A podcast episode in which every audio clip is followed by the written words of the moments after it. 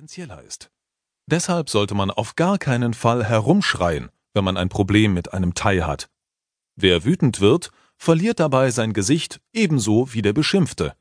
Kritik sollte man eher unter vier Augen und vor allem höflich anbringen. Wann immer es geht, entschärfen Sie die Situation mit einem Lächeln und einem My Pen Rai. Macht nichts. Für das, was wirklich hinter einem Lächeln steckt, bekommen Sie ganz schnell ein Gefühl. My Pen Rai ist neben den Begriffen Sabai, Sanuk und Suai der Schlüssel zum Thai Way of Life. Der Begriff Sabai steht für angenehm oder bequem und so sollte möglichst das ganze Leben sein. Sanuk bedeutet Spaß haben. Jede mögliche Aktivität wird danach beurteilt, ob sie Spaß bringen könnte. Was nicht Sanuk ist, unterlässt man, wenn möglich. Swai bedeutet schön oder ansprechend. Thais achten sehr auf Äußerlichkeiten. Beim Kauf eines Gegenstandes ist Suai oft genauso wichtig wie der funktionale Nutzen und auch die Erscheinung eines Menschen sollte möglichst ansprechend sein. Für Ausländer ist die thailändische Gesellschaft wie eine große Familie, in die aufgenommen zu werden beinahe unmöglich ist. Zum Thai-Sein muss man geboren werden. Was sich genau dahinter verbirgt, kann keiner so genau erklären, und als Ausländer begreift man es erst recht nicht. Ich selbst verbringe seit über 20 Jahren den Winter in Thailand und werde für die Einheimischen wohl nie mehr sein als ein netter Nachbar. Als ich das erste Mal nach Thailand kam, gab es noch nicht an jeder Ecke ein Thai-Restaurant und ich hatte keine Idee, worauf ich mich einließ. Eigentlich wollte ich es nur sonnig und günstig haben und war überwältigt von dem, was ich fand. Inzwischen habe ich in Thailand eine tolle Zeit gehabt SARS, die Vogelgrippe, den Tsunami und drei Militärputsche erlebt und immer, wenn es in Deutschland ungemütlich wird, packt mich der unbezähmbare Wunsch, in den Flieger nach Bangkok zu steigen. Thailand gibt mir etwas, das ich in Europa nicht finde.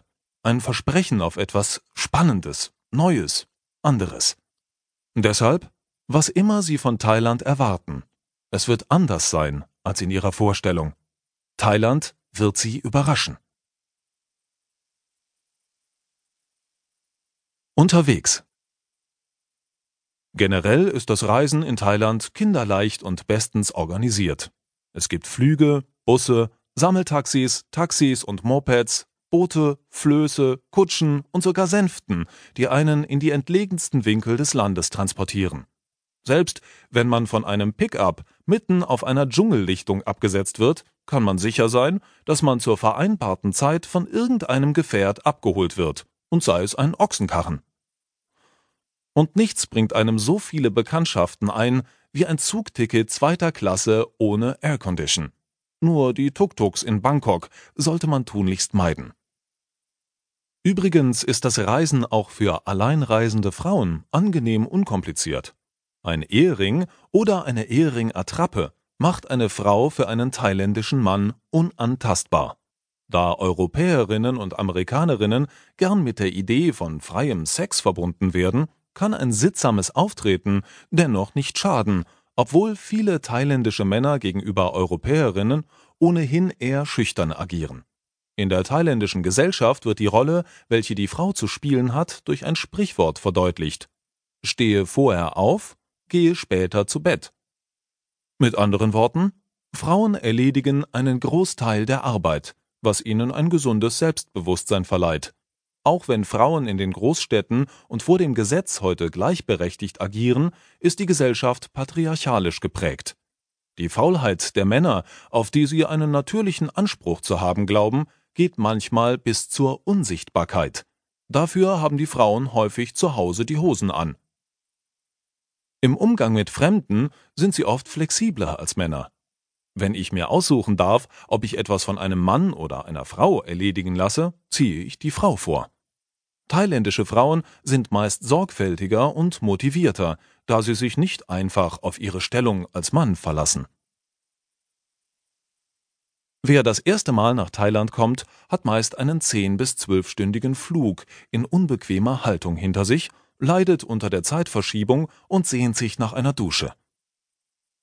Ein Schwall feuchtwarmer Luft trifft ihn beim Verlassen des Flugzeugs, ein kurzer Vorgeschmack auf einen Urlaub in den Tropen, dann ist es wieder kalt, sehr kalt sogar. Wie alle öffentlichen Gebäude ist auch der Flughafen auf Pulli-Temperatur heruntergekühlt. Leicht benommen möchte man sich fallen lassen in eine Welt aus Traumstränden, Spas und goldenen Buddhas. Doch zwischen dem Abstempeln der Einreisekarte und dem Hotelzimmer liegt eine weitere, mehr oder weniger beschwerliche Reise ins Zentrum von Bangkok. Bereits bei den ersten Schritten ins Land kann man jede Menge falsch machen. Dabei ist doch eigentlich alles ganz einfach. Wer nicht zu den privilegierten Gästen jener Luxushotels gehört, die ihre Gäste mit hauseigenen Limousinen und livrierten Fahrern abholen lassen, die sich um das Gepäck kümmern und den Check-in bereits auf der Fahrt in die Stadt abwickeln, sieht sich nach dem Zoll von einem Heer privater Taxifahrer und Limousinenvermieter umringt. Der erste Impuls des gestressten Reisenden ist, einem von ihnen die Taschen in die Hand zu drücken und sich zu entspannen. Doch dieser Impuls ist falsch und kann teuer werden.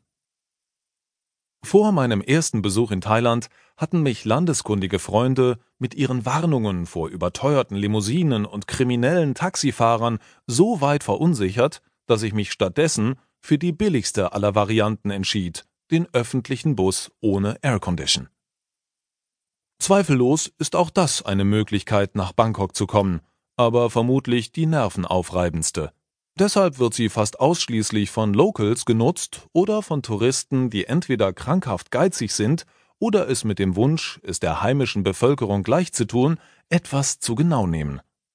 Dieser Wunsch nach vermeintlicher Authentizität, dieses wenn die Einheimischen das machen, ist es auch gut für mich, ist ohnehin eine Sackgasse, die das Reisen nicht nur beschwerlich machen kann, sondern einen auch in den Augen dieser Einheimischen etwas verrückt wirken lässt. Schließlich haben die Touristen ja sonst für alles Geld. Warum nehmen sie dann freiwillig etwas in Kauf, worauf die Einheimischen gern verzichten würden? Aber zurück zu den Bussen. Diese hochrädrigen Ungetüme, die ohne jede Stoßdämpfer auszukommen scheinen und pechschwarze Rußwolken ausstoßen, brettern durch die Straßen, als gelte es eine Rallye zu gewinnen, wenn sie nicht gerade im Stau feststecken. Gewiss haben sie einen altmodischen Charme und es kann Spaß machen, damit durch die Stadt zu fahren. Diesen Reiz zu entdecken, empfehle ich jedoch nur fortgeschrittenen Thailandreisenden.